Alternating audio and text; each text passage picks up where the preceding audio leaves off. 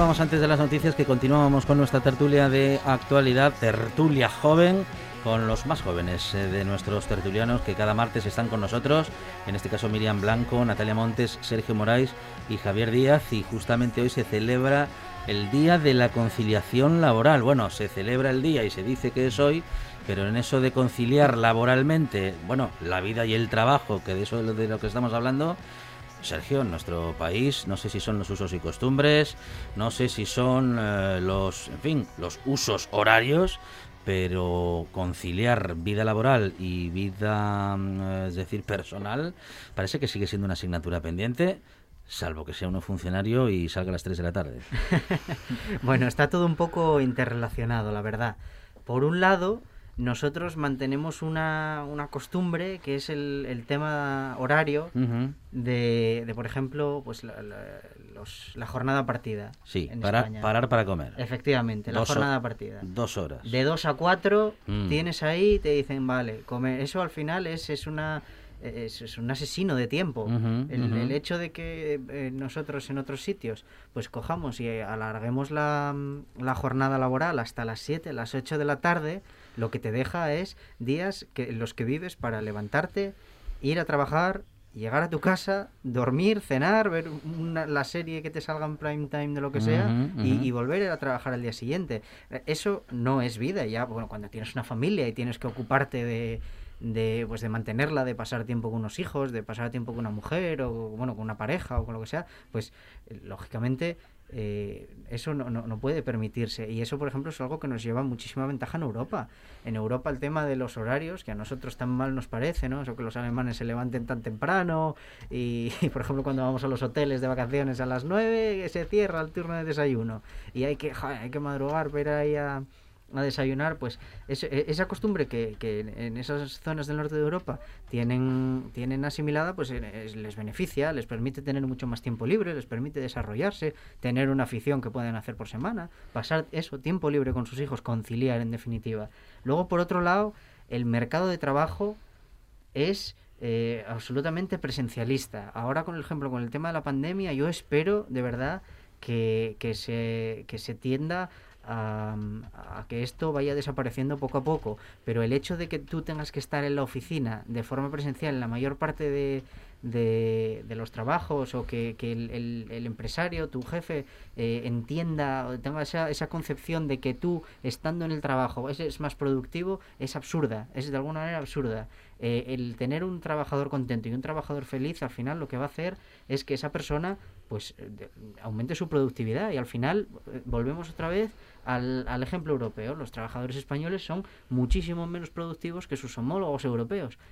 Por algo será, además por eso de las estructuras productivas quizá más anticuadas, propias de, pues, de ese mercado de trabajo que no se ha llegado nunca a actualizar o que vamos siempre eh, atrasados respecto a lo que vamos viendo en otros países como en Estados Unidos o, insisto, en Alemania, modelos del norte de Europa, nosotros seguimos por detrás, seguimos por detrás de estos de, de estos países en esto y claro, lógicamente nunca vamos en este caso a poder ser competitivos. Miriam. Eh, pues es que eso de la jornada partida, mm, pues por decirlo de alguna manera, es una mierda, porque Básicamente, eh, tú igual, si tienes hijos, te tienes que levantar a las 7 de la mañana, hacerles el desayuno, llevarlos al colegio, te tienes que ir a trabajar. En ese tiempo libre que tenemos, tienes que comer, ir a recoger a los niños, llevarlos a casa, darles de comer y volver al trabajo. Y después, cuando sales del trabajo, pues igual tienes que hacer la compra o tienes que ir a la farmacia a comprar las medicinas de la abuela. Entonces, ¿En qué momento te relacionas tú con tus hijos? Porque igual los tienes que dejar con una niñera o con, o con los abuelos o con algún tío o algo así, pero ¿en qué momento te relacionas tú con tu propia familia? Porque es que al final cuando acabas llegando a casa estás agotadísimo y lo único que quieres es cenar y a la cama. Y al día siguiente pues otra vez. Y hay algunos trabajos que no te dejan tiempo ni el fin de semana porque tienes que dedicarle tiempo al trabajo en tu tiempo libre. Entonces es como, ¿en qué momento voy a hacer yo vida familiar o voy a ir a relajarme yo a tomar una cerveza con unos amigos. Natalia. Eh, bueno, yo creo que esto del, teletrabajo nos ha venido un poco impuesto y sin que nadie lo, lo, previese por, por la pandemia, obviamente. Pero yo creo que soy de la opinión, igual me equivoco aquí, de que optaría más por una semipresencialidad. Igual el, el, dos días oficina, tres días casa, lo vería mejor. Creo que las relaciones laborales al final hay que establecerlas. Eh, el compañerismo, todas estas relaciones sociales que creo que son tan fundamentales en el mundo del trabajo y en, en, general en la vida, eh, es algo importante. Entonces, al final, mm, no deja de... El, mundo laboral no se ha parado. Bueno, sí, obviamente se paró en los meses del confinamiento porque había los motivos que había, pero el mundo laboral con el teletrabajo no se ha parado. Conclusión, a lo mejor tú has llegado a una empresa nueva y no conoces a tus compañeros de trabajo ni las dinámicas y simplemente, oye, toma el ordenador y venga, apáñatelas. Yo creo que al final la semipresencialidad igual para mí es la opción más buena para esto. Y la conciliación respecto al teletrabajo igual suena descabellado, pero es que a mí me parece que está siendo incluso más difícil. O sea, creo que la diferenciación de espacios es algo muy importante y creo que al final se hace todo a medias. O sea, tanto la conciliación de vida familiar se está haciendo a medias porque estás con un ojo a tu trabajo, como el trabajo está a medias porque estás con un ojo a tu familia. Entonces, no sé, yo creo que optaría más por eso, por una semipresencialidad. Javi bueno, en España la conciliación generalmente brilla por su ausencia, en general, salvo pequeños privilegiados. Eh, yo sí que echo de menos que las, las empleados a tiempo parcial, es decir, poder estar a tiempo parcial cuando eres joven y mientras tanto estar formándote en otras cosas y de alguna manera pues mantenerte, pero también poder seguir, seguir formándote, ¿no? En España eso es muy difícil, es decir, o estás a tiempo completo o no estás. Entonces, en ese sentido sería bueno cambiar la mentalidad. Y, sí que se en España se trabaja muchas horas, lo que pasa es que no se trabaja bien, pero se trabajan muchísimas horas. Lo que pasa es que a veces confundimos trabajar, estar delante de un ordenador poniendo la radio, con estar haciendo algo. Pero porque el jefe de turno piensa que por el hecho de que estés en una silla pegado vas a estar haciendo algo productivo, pero es que la realidad es que probablemente esa hora te la podrías haber ahorrado. Y, y luego también creo que que, bueno, el tema de conciliación, trabajo, al final es, eh, es mentalidad, es un trabajador, como decía Sergio, contento, es un trabajador más productivo y, y luego también hay que dejar de, de demonizar las relaciones laborales y ponerlas en un justo equilibrio para todos. ¿no? Y, y, creo que con la pandemia no ayuda en absoluto, no ayuda en absoluto la situación económica que tiene el país. Em, yo espero y espero que los fondos europeos se utilicen bien y no se utilicen mal y que de verdad se puedan acometer las reformas de país que de verdad se necesitan y se deje de marear la perdiz y vendiendo motos con, con a la gente, o sea, y dejar de engañar a la gente porque es que ah, yo creo que a la gente hay que tratarla como adulto y hay que hablar claro con lo que hay. Y ahora mismo pues, la situación es francamente mala y, y quedan unos meses y un, un año, año y algo largo, dos, complicado después de la crisis sanitaria. Bueno, aquí Javi comenta algo mm, interesante que si os parece podemos recoger. Miriam eh, mm, dice que no nos tratan como, como adultos. Eh, lo, dices, bueno, un poco por cómo nos cuentan las cosas. Sí, sí, sí, sí, en el sentido de que nos piensan eh, que no tenemos capacidad, a los ciudadanos en general, digo algunos políticos, hay otros que hablan muy claro, pero hay algunos que que se piensan que, bueno, que no tenemos capacidad de, de, analizar el contexto. Yo creo que la gente tiene bastante capacidad de ver las cosas. Otra cosa es que no quiera decir que las ve. Miriam. Estoy totalmente de acuerdo. Hay veces que nos lo dan todo tan masticado, o sea, nos lo dan tan fácil que es como que, ah, sí, pues así es. Y, y no llegas a desarrollar tu pensamiento crítico. Entonces es como, eh, escuchas, acatas y, y sigues para adelante en tu vida.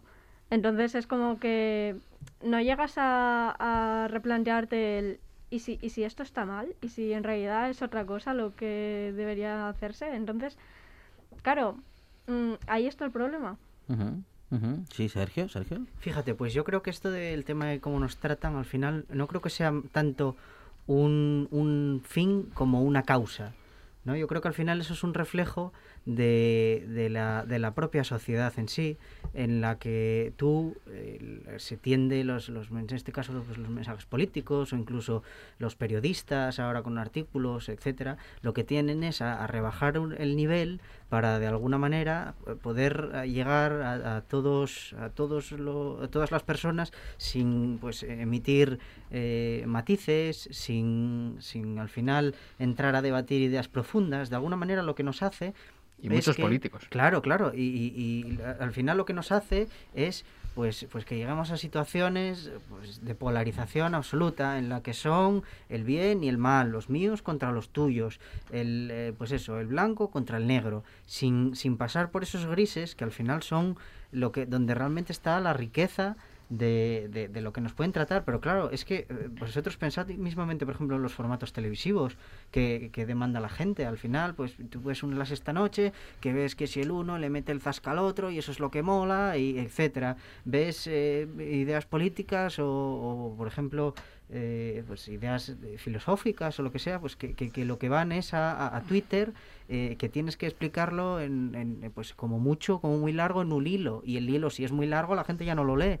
Entonces, de alguna manera, yo pienso que es eso, y hago una reflexión a la gente a, a que si realmente no queremos que nos traten como idiotas, tenemos que dejar de actuar, en este caso, como idiotas. Mm. Como, como al final, como dejar de, de, pues eso, pues exigir a nuestros políticos, en este caso, seriedad, exigir, uh, en este caso, pues eso, los, lógicamente, pues tú ves eh, Telecinco y ves los programas estos de máxima audiencia, en los cuales Mm, yo no los veo, entonces no puedo hablar mucho en este caso, pero si ves el, el Sálvame o alguno no. de... No, no, ya, pero digo, ves el, el, el, Sálvame o alguno de esos que, que, que, yo igual veo cortes o veo tal y veo a uno pegando y voces a otro, una cosa así, y claro, digo yo, es que eso vende lo mismo que realmente el señor que ha tenido que coger, ir a una tertulia, prepararse la tertulia, los temas, salir ahí, Más. decirlo, claro. Entonces es que vende muchísimo más. Eh, Es un reflejo, es un mero reflejo de lo que hay. Nos estamos quejando de una cosa que nosotros mismos al final como sociedad hemos, hemos construido. Y por otro lado, respecto a, a, una cosa que antes comentó Javier, que disculpadme que me vaya otra vez del tema, pero el tema de los fondos europeos, creo que, que es algo que, que, es fundamental para el futuro. Si hay alguien que nos esté escuchando que tenga la capacidad de emprender o quiera emprender en este momento o de alguna manera crea que tiene una idea buena, creo que tiene tal, les digo que es un muy buen momento para informarse. Ahora mismo va a venir mucho dinero que realmente nos va, nos va a permitir, y es una oportunidad como país, incluso Asturias como región y Gijón como ciudad, para modernizarse, para dejar de quejarse y empezar a poder realmente actuar. Le digo que si, que si se puede informar de alguna manera o puede uh -huh. ir a, a, a, buscar eso, ese, digo, esa información y quiere participar, que este es el momento y que lo haga ya, que no lo dude. Natalia. Eh, bueno, yo a coalición de lo que estabas diciendo antes de que eh, so, es un reflejo absolutamente de la sociedad, es que no puedo estar más de acuerdo contigo. Creo que es así. Creo que, que la sociedad en general tiende a, a, la desinformación. O sea, no quiero que nadie se ofenda de esto, pero es que creo que es así. Al final, y yo lo veo mucho más en grupos como nosotros que somos jóvenes. Eh, yo soy una persona que le encanta debatir, que tengo unas ideas, pero aún así creo que puedo hablar con más gente. Y no sé vosotros, pero yo he escuchado muchas veces la frase, Natalia, no quiero hablar contigo porque es que a mí la política no me interesa. Va, infinitas veces. Y, y, al final es como, mira, te puede, te puede gustar más o menos. Yo eso no lo discuto. Al final no creo que a todo el mundo le guste verse el Congreso. Lo, lo entiendo.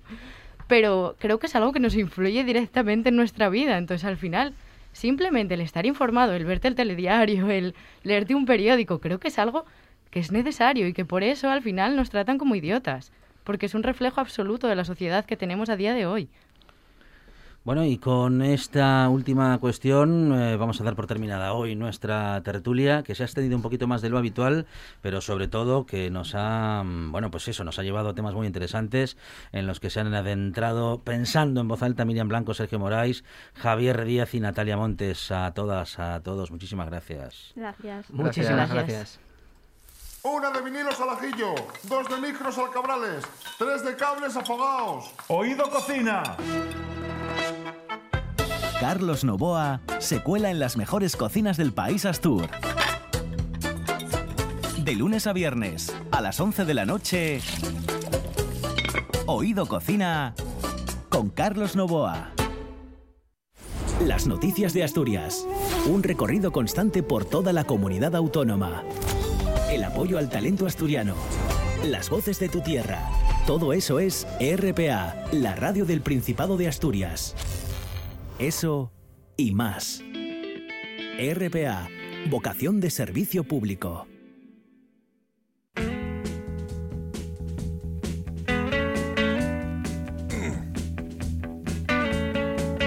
La buena tarde.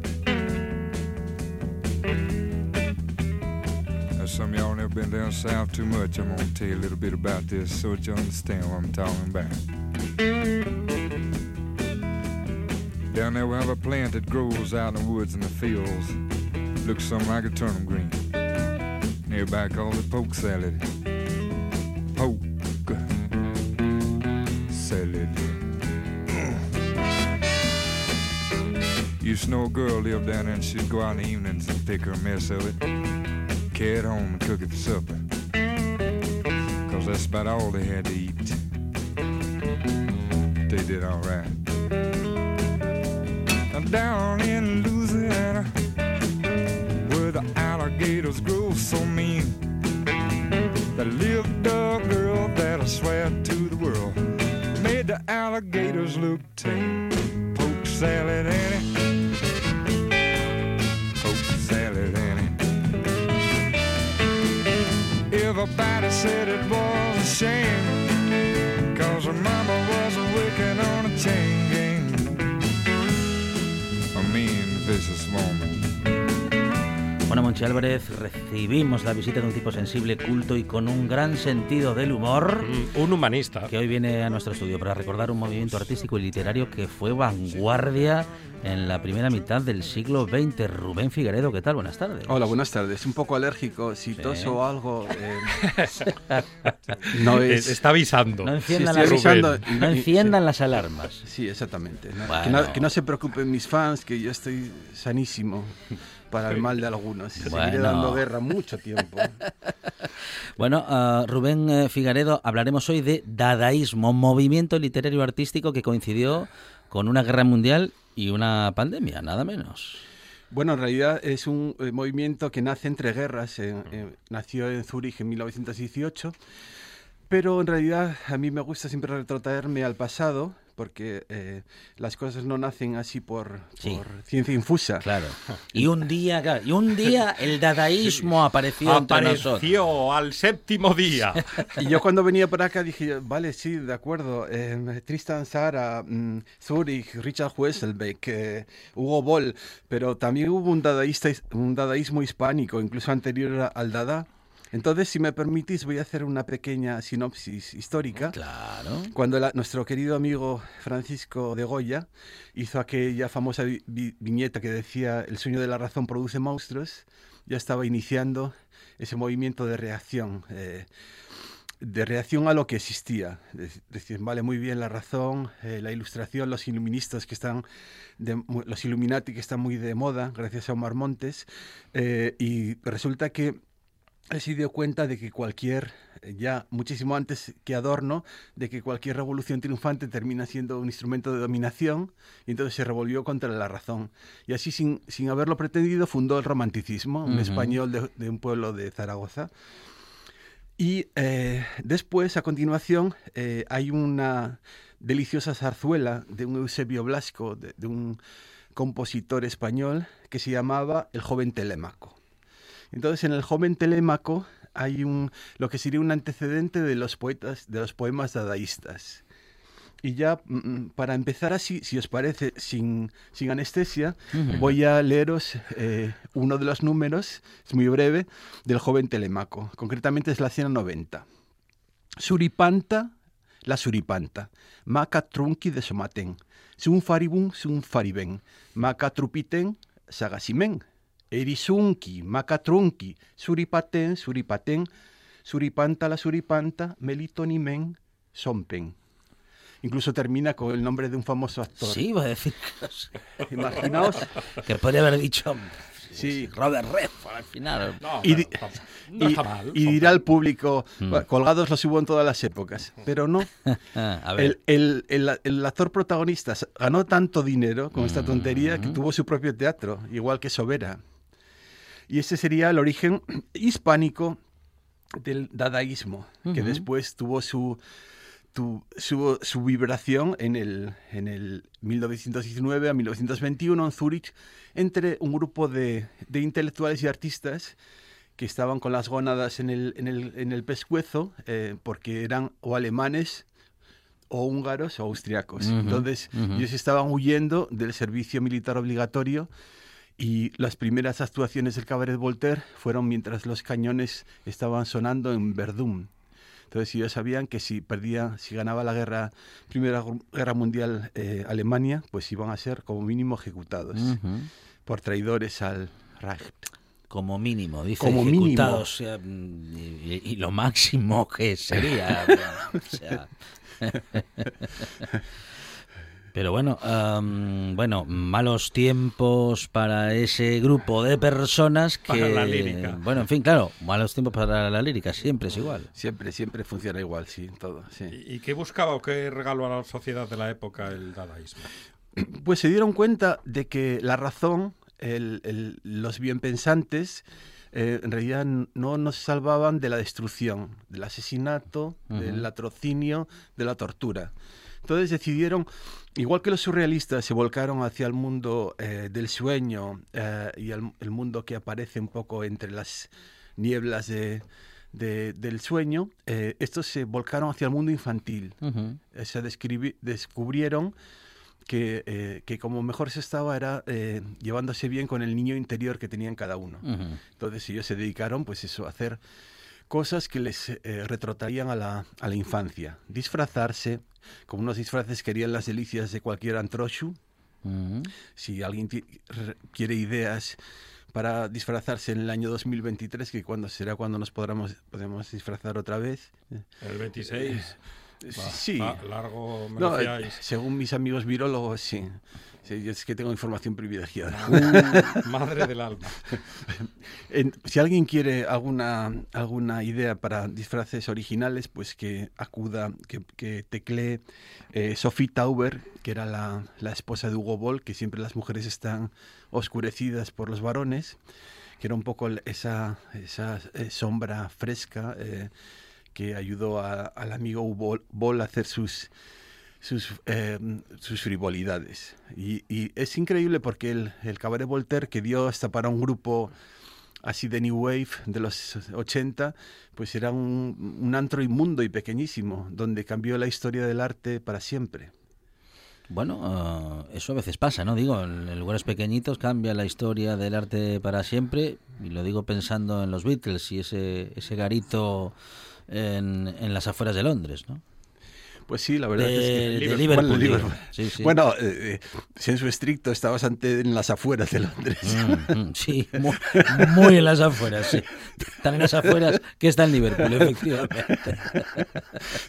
Hay que corregir las cosas sobre la marcha. Entonces, eh, junto con estos que he dicho, el otro, eh, el otro jefe del movimiento fue Marcelo del Campo, más conocido como Marcel Duchamp, que fue el que hizo aquella humorada de enviar un urinario a la Y yo tengo una teoría que no, no se la copia a nadie, es mía propia y particular, con lo cual se- la podéis desguazar sin, sin piedad, que yo creo que él se enfadó con sus amigos porque no le daban crédito como pintor. Eh, su hombre descendiendo de una escalera, siguiendo un poco la trayectoria de los eh, pintores futuristas, era una maravillosa pintura, solamente que sus amigos no le dieron bola, no, no, no, no, le dieron el crédito que merecía y él enfadado pues mandó el urinario y, y sin eh, haberlo pretendido desguazó la historia del arte universal.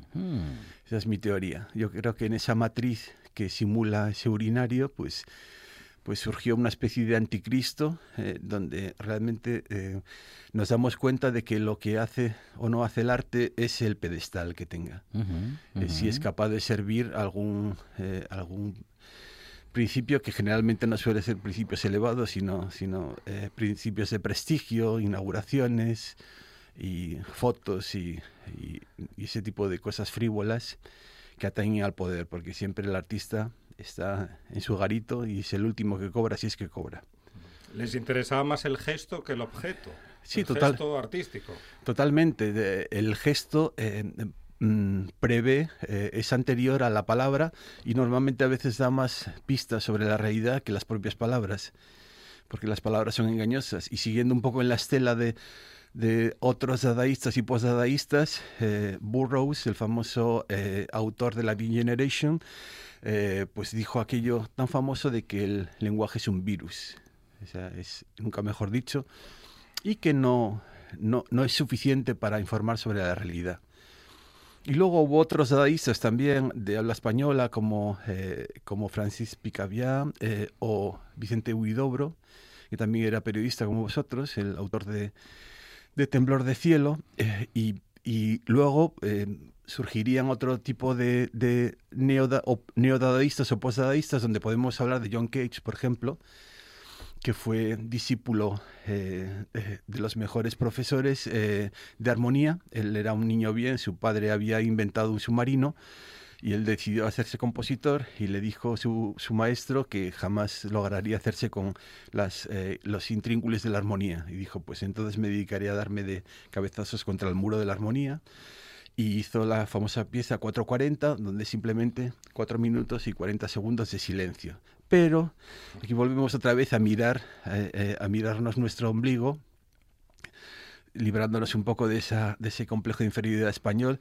Y antes de que John Cage explotara el silencio como material, eh, digamos, sensible, lo hizo el Ramón Gómez de la Serna.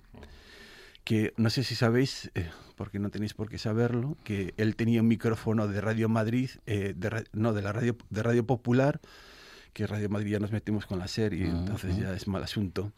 Eh, de Radio Popular en, su cuarto. O sea, tenía ese lujo y el, el tío, el, tío a veces dejaba enchufado el, micrófono sin hablar, simplemente para que se escuchara el silencio. Y aparte de eso, otra cosa que hacía Ramón, eh, neodadaísta o dadaísta o precursor o pionero, fue todo su trabajo de recopilación de objetos en el rastro madrileño. Porque otra de las, eh, significaciones o signos externos del dadaísmo es el, el arte del objeto. Eh, esa idea de que algo que es común y rutinario lo podemos convertir en extraordinario. Evidentemente, no podemos irnos a Tailandia a ver una puesta de sol todos los días, ni estar con la mujer de nuestros sueños, eh, porque no se puede realmente, no hay tiempo. Eh, y además no se puede viajar, ni, ni, ni uno tiene visa oro. Entonces, no nos queda más remedio que, que hacer que lo rutinario nos parezca extraordinario. Mm. Es otra de las, de las señas de identidad de este movimiento que parece tan tonto y tan una excrescencia, ¿sabes?, ocurrente de, cuatro niños pijos y en realidad pues ha sido una, un, movimiento absolutamente precursor en cuanto a esa especie de... Conversión del arte en algo al alcance de todo el mundo. Pero puede, puede ser. Eh, lo que pasa es que, claro, hay que estar. Hay que tener muchas cosas resueltas en el día a día para que nos parezca. para conectar con lo extraordinario, con muchas cosas que nos pasan todos los días, que pueden ser extraordinarias, que pueden ser emocionantes, aunque sean eh, muy habituales. Pero digo, que hay que tener el espíritu muy relajado, con muchas cosas resueltas, para conectar con esa emoción. Bueno, a veces eh, nos metemos en más complicaciones de las que somos capaces de gestionar. También es verdad. eh, como, como un intento Mm, supremo de no ser felices, ¿no? Mm, mm. Porque claro, si, si, si somos felices, ¿quién nos va a aguantar? Nos van a comer los envidiosos y no vamos a tener Los- nada que los contar. bien pensantes, que hace unos minutos hablabas de los bien pensantes, que son muy peligrosos en el fondo. Sí, totalmente, En porque son la mayoría. En la forma y en el fondo. Entre bien pensantes y, Y bien intencionados. y- y estúpidos, vamos, es verdad. Es una cosa. eh, to- llenan toda la historia de la humanidad en efectos colaterales indeseados, ¿no? Mm, mm, sí. mm. Tú quieres ayudar a alguien.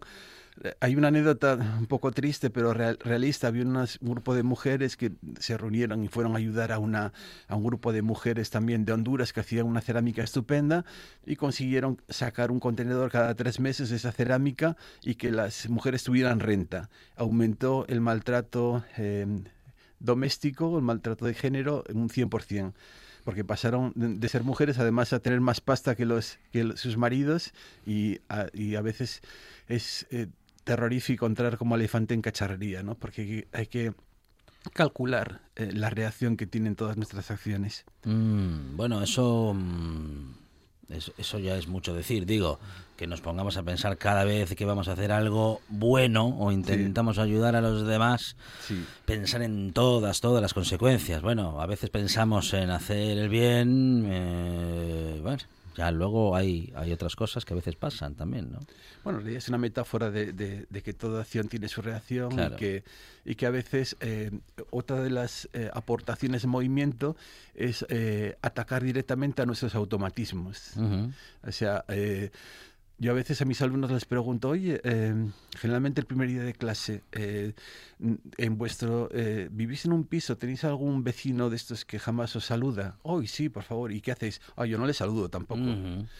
Pues muy mal, porque eh, ese, esa persona que puede estar amargada por X cosas, porque le duele el estómago o por lo que sea, te está llevando a su terreno. Es un mal educado y te está haci- haciendo a ti ser mal educado. Entonces simplemente es, eh, pues cavilar. Yo no sé si realmente eh, estas cosas tienen algún tipo de valor, pero en estos tiempos que parece que todo, todo está manga por hombro, todo está de tripa arriba, todo está mm, revuelto, pues es un buen momento tal vez para revisar ciertas cosas que, que pensamos que son inviolables y que están establecidas. Mm, rebelarse contra lo establecido, incluso en esas pequeñas cosas. Yo creo que sí, que, eh, que la historia siempre se, siempre se decide por pequeños detalles, no, no son grandes cosas. Eh, Y era lo que sí. pretendían estos, Mm, estos mm. artistas, ¿no? Una rebelión ante la bulia de, la, de entreguerras, del periodo de entreguerras. ¿no? Sí, es una especie de decir espabila, eh, eh, eh, o sea, dentro de ti hay una gotita de miel, no dejes que se pierda. Mm, Y entonces es un poco lo que diferencia a, a una persona, mm, mm, digamos, que todavía tiene cosas que hacer en la vida y demostrar esa ilusión, ese punch, ese, esa idea de decir, bueno, vamos, eh, eh, vamos a ver portería. Mm. Y luego hay metáforas futbolísticas. Eh, ¿Quién esperaba de, de nuestro delantero centro estrella esta explosión? Después es el premio de la paciencia. La afición del Molinón estaba mirando ahí, ¿sabes? Como quien planta, como quien planta un macarrón esperando que salga, ¿no? Y al final, pues, eh, fijaos el premio que ha tenido nuestra paciencia. ¿Quién lo iba a decir? Mm. Y el nombre Rubén, dadaísta, porque según el manifiesto dadaísta, dada no significa nada de nada. Bueno, una de las eh, una de las cosas también de las hijuelas de este movimiento es el, la escritura automática. Entonces muchas veces Mm. eh, eh, yo a veces cuando daba eh, cursos de literatura uno de los trabajos que les encargaba a los alumnos era que eh, aleatoriamente escogieran una palabra eh, que empezara por un- una letra de las del abecedario aleatoriamente, o sea, y Ujú. tenían que hacer una composición que tuviera sentido, ¿no? Entonces los dadaístas hacían algo parecido y según la leyenda eh, se cree que uno de los eh, de los eh, autores, digamos, de los manifiestos dadaístas fue eh, Tristan Zara y que encontró casualmente la palabra dada, que en alemán significaba caballito de madera, en otras lenguas tenía otros otros valores y que incluso sale en una, sale en una canción de Police. Mm, Du, du, du. Da, da, da. Es que aposté a unos amigos que se iba a hacer cantar. Gracias por... Eso no es difícil. Gracias por... Ya, ya tengo una botella de sidra gracias a vosotros. Que les cancen, que cancen bien, por favor. ¿eh? Sí, que sí. no la echen a perder. Es que claro, lo pones a huevo. ¿no? Claro, Rubén, claro. ¿cómo eres? Sí, sí, sí, sí, sí. Ah, no nos pudimos resistir, vamos, es que ni lo pensamos, ¿eh? Fue tremendo, fue tremendo. súper interesante, súper interesante este movimiento, pero del que, bueno, del que se habla poco, pero cuyos principios estaría muy bien que se conocieran un poco más y que intentásemos, en la medida de lo posible, y lo que es posible, que mucho de ello lo es, eh, que lo pongamos en, en práctica, ¿no? A ver, eh, es que cuando, eh, cuando todo va mal y, y el, y el, y el, eh, el bolsillo tiene un agujero, eh, es el momento de, de ingeniárselas, ¿no? Eh, así es como nació la filosofía. Bien es cierto que, que en Grecia existía la esclavitud y, y los señores podían permitirse el lujo de, de ponerse a pensar entre olivares y, pedruscos, ¿no? Que es lo único que, que había en Grecia. Pero nosotros, dentro de nuestras, posi- nuestras posibilidades, también tenemos eh, la posibilidad de pensar, de dar una vuelta a las cosas e intentar em, eh, usar estrategias indirectas, ¿no? No ser siempre tan directo eh, como normalmente somos, ¿no? Bueno, y el manifiesto dadaísta, por ir terminando, eh, Rubén, se escribió en 1918 y es obra de Tristán Zara. La verdad es que se aficionaron a hacer manifiestos y tienen varios manifiestos, la verdad. Yo aquí tengo alguno eh, que si, si os apetece podemos terminar así con, Claro. con este... eh, te- tengo la posibilidad de, de- de leer un manifiesto o, o tal vez eh, un, uno de los poemas que, que- Pero bueno, como ya hemos hecho el poema de Eusebio Blasco, pues quizá terminemos con este manifiesto de Tristan Sara. Pues voy a intentar leerlo lo, más, lo mejor posible porque evidentemente no me lo sé de memoria. Bueno, eh, quien sintonice ahora dirán, bueno, se han vuelto locos en la...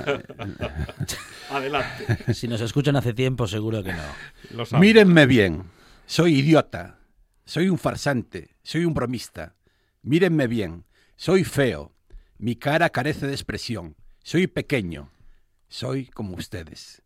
Pero pregúntense antes de mirarse si el iris por el que envían flechas de sentimiento líquido no es caca de mosca, si los ojos de su vientre no son escoñes de tumores cuyas miradas saldrán alguna vez de alguna parte de su cuerpo, en forma de derrame blenorrágico. Ustedes ven su ombligo. ¿Por qué le esconden el espectáculo ridículo que nosotros les brindamos? Y más abajo, sexo de mujeres con dientes, quienes lo tragan todo, la poesía de la eternidad, el amor, el amor puro, naturalmente, los beef sticks sangrantes y la pintura al óleo. Todos los que miran y que comprenden se colocan fácilmente entre la poesía y el amor entre el beef stick y la pintura. Serán diferidos. Recientemente se me acusó de haber robado unas pieles, probablemente porque creían que me contaba todavía entre los poetas, entre esos poetas que satisfacen sus necesi- necesidades legítimas de onanismo frío con pieles calientes. Ah, yo conozco otros paladares igual de platónicos. Llame por teléfono a su familia y orine en el agujero reservado a las boberías gastronómicas y sagradas. Dada propone dos soluciones. No más miradas, no más palabras. Ya no miren, ya no hablen, pues yo camaleón cambio infiltración con actitudes cómodas, opiniones multicolores para toda ocasión, dimensión y precio. Yo hago lo contrario de lo que propongo a los demás. Bueno, para estar escrito a principios del 20 no parece nada nada antiguo, ¿eh? ni, ni muchísimo menos viejo, Rubén. Bu- Bueno, solamente hay que eh, fijarse en la última frase. Yo hago lo contrario de lo que propongo a los demás. ¿No suena algo? Es muy actual. Sí, totalmente. A mí me, me recuerda, no sé, la Sierra Norte. Al apagar. Rubén Figaredo en esta buena tarde, hoy hablando de dadaísmo, o ese movimiento, ese movimiento del que usted me habla, Rubén, muchas gracias. Bueno, muchas gracias a vosotros y a ustedes y por favor muévanse, muévanse. Sí. Queremos ser los primeros en llegar, los primeros en saberlo, los primeros en decirlo. La actualidad no espera. Por eso te contamos las noticias de Asturias antes que nadie. Asturias Hoy Primera Edición. De lunes a viernes a las 7 de la mañana.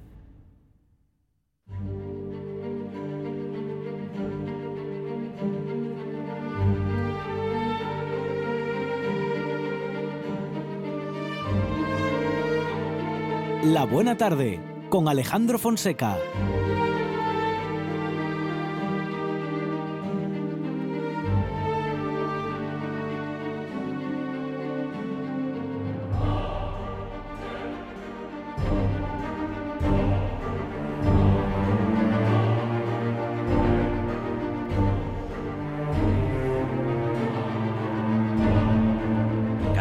Carlos María de Luis, ¿qué tal? Buenas tardes. Hola, buenas tardes. Bienvenido una semana más en la que seguimos adentrándonos y descubriendo reliquias. Lo, lo mismo os digo. Sí.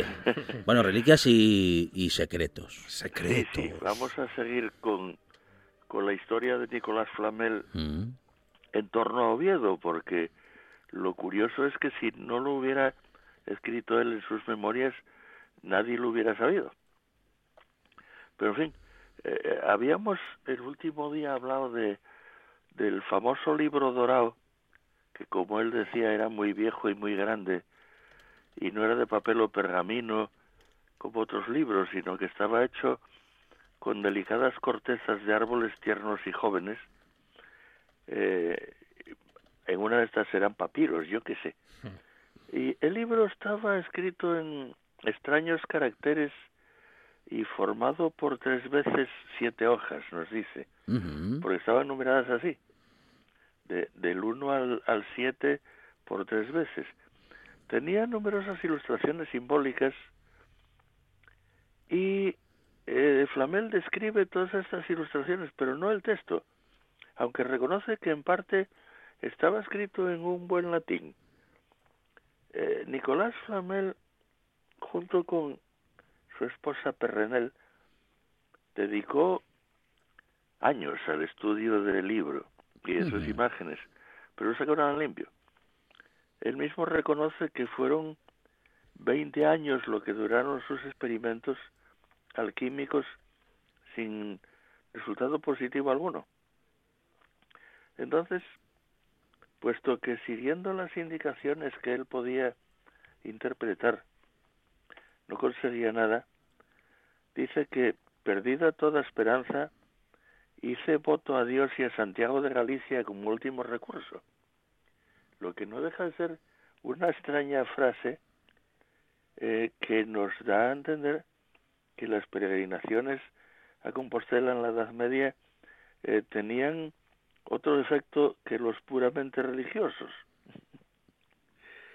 Bueno, el caso es que Flamel se vistió el hábito de peregrino, agarró el bordón y se puso en marcha. Y dice, llegado a Monchoy y después a Santiago, donde con gran devoción cumplí mi voto, ya, ya de vuelta pasó por León, donde tropezó con un comerciante de Boulogne, quien le presentó a un físico, o sea, un médico judío, eh, aunque convertido al cristianismo, que vivía en la ciudad y que era, él dice, muy entendido en ciencias sublimes y se llamaba Maestro Caches. Bueno, cuando le mostró las copias que llevaba eh, consigo de las ilustraciones del libro, el judío eh, converso lleno de alegría, pues comenzó inmediatamente a descifrarle muchos de los enigmas. Pero eh, nos dice el propio Flamel que para abreviar decidieron ambos trasladarse a Oviedo desde León, que en fin, era un extraño sistema de abreviar teniendo que cruzar todo el Pajares a pie. En fin, eh, ¿por qué? Pues solo puede haber una explicación. Que alguien en Oviedo tenía fama de poder descifrar esos últimos enigmas del libro de Flamel, incluso los que eran un bocado demasiado grande para un iniciado muy entendido en ciencias sublimes, como era el maestro Canches. Como es natural, eh, Flamel no nos da ningún detalle de su visita a Oviedo. Eh, no, no interesaba, entre otras cosas. Pero debió ser fructífera porque desde Oviedo siguieron mm, viajes a Ausón, yo creo que debía tratar de Ausón, eh, eh, en, vamos, en, la ría de, de, de Avilés, donde embarcaron camino de Francia. Pero cuando llegaron a Orleans, el maestro Canches, que lo acompañaba, enfermó y acabó falleciendo. Entonces Flamel, después de enterrar a su amigo en la iglesia de Santa Cruz de Orleans, continuó el viaje a París, donde nos explica que entre él y Perrenel consiguieron inmediatamente el éxito alquímico que tanto deseaban. Primero nos dice, hice una proyección sobre mercurio del que convertí media libra más o menos en plata pura, mejor que la de Pina.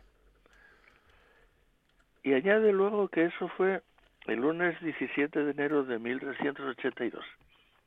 O sea que eh, eso ya da los datos concretos.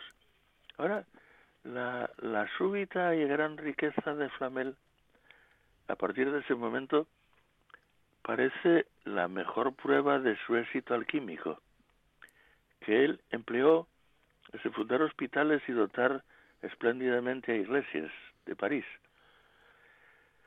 Cuando su fiel esposa Perrenel falleció, ambos habían fundado y dotado solo en París 14 hospitales para pobres y habían enriquecido a siete iglesias con grandes sumas de dinero. Eh, ahora, es curioso que de todo esto mm, que decimos, eh, Flamel y Perrenel mandaron esculpir gráficamente todo el proceso de su hallazgo alquímico, eso sí, mediante imágenes, claro, sobre la puerta de la capilla de Saint-Jacques de la Boucherie de París, que se levantaba al lado de su casa. Y también eh, lo mandó hacer sobre el cuarto arco del cementerio de los Santos Inocentes de París. Ambas representaciones mm, desaparecieron, pero se conservan dibujos hechos en el siglo XVII. En todo caso, bueno, que, representaciones que naturalmente no hay quien demonios eh, interprete ahora. En todo caso, lo que sí queda claro es que la clave final de la búsqueda alquímica que de, de Nicolás Flamel fue encontrado justamente en alguna parte de Oviedo. Pero en fin, vamos a dejar a Oviedo ya a un lado, porque con ser muy importante en la lucha, en la lucha, vamos, en la ruta, perdón, Mm. mágica de Compostela, era una etapa del camino, pero no la meta final. Había que seguir caminando. Y naturalmente siempre hacia el oeste. Así que mm, de Oviedo los peregrinos salían por la puerta de Socastiello o de Santiago, que estaba en la muralla más o menos en el actual cruce de las calles de San Juan y Jovellanos.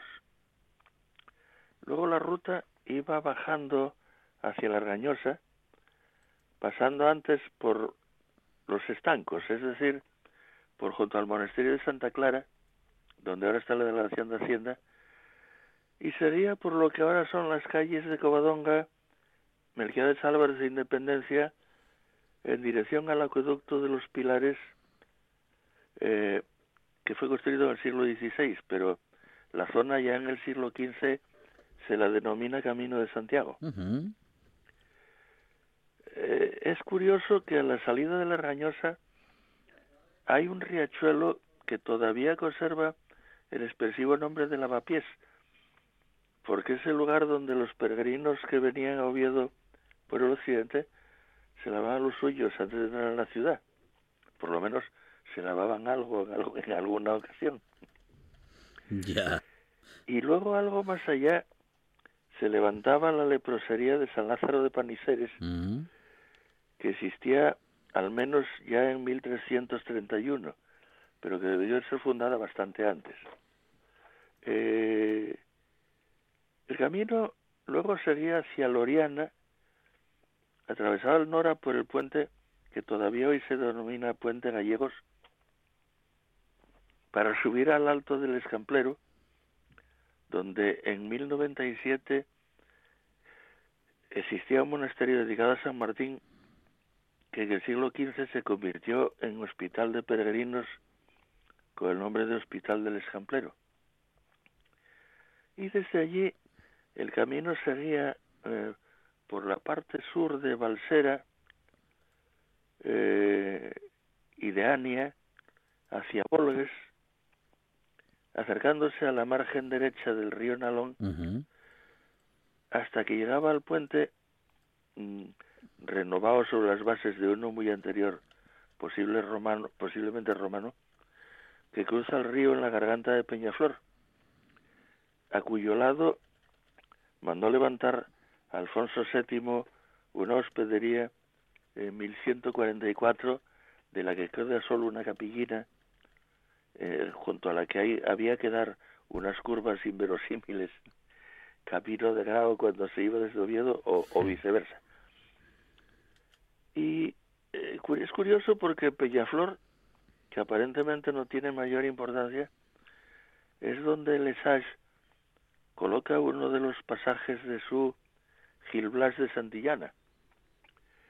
Pero, en fin, el, el camino de Santiago no era solo el que venía de León a, Oviedo, siendo como era importante, sino mm, el camino eh, largo y tendido que venía desde desde la desde la zona de naturalmente de los Pirineos y desde eh, desde Roncesvalles en dirección a Santiago por la costa el, el, el, el original camino de la costa que luego Fraga y Iribarne eh, prácticamente eliminó de todas las eh, cosas que hablaban de él para hacer eh, que el camino fuese solo el, el castellano.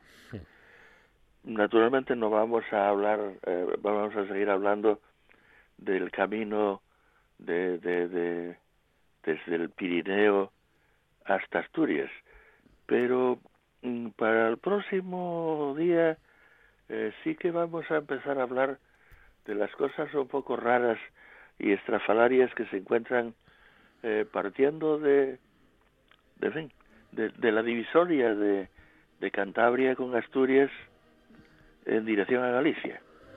Bueno, pues de eso hablaremos la próxima semana con Carlos María Dulis, con el que seguimos recorriendo otros tiempos y también otros caminos. O a lo mejor estos mismos caminos que eran aquellos y que han llegado hasta nuestros días. Pues sí, prácticamente los restos parece ser que sí, que lo demuestran. Carlos María, muchas gracias. Un abrazo. Hasta luego. Atención que después de las noticias tenemos a Susana Gudín.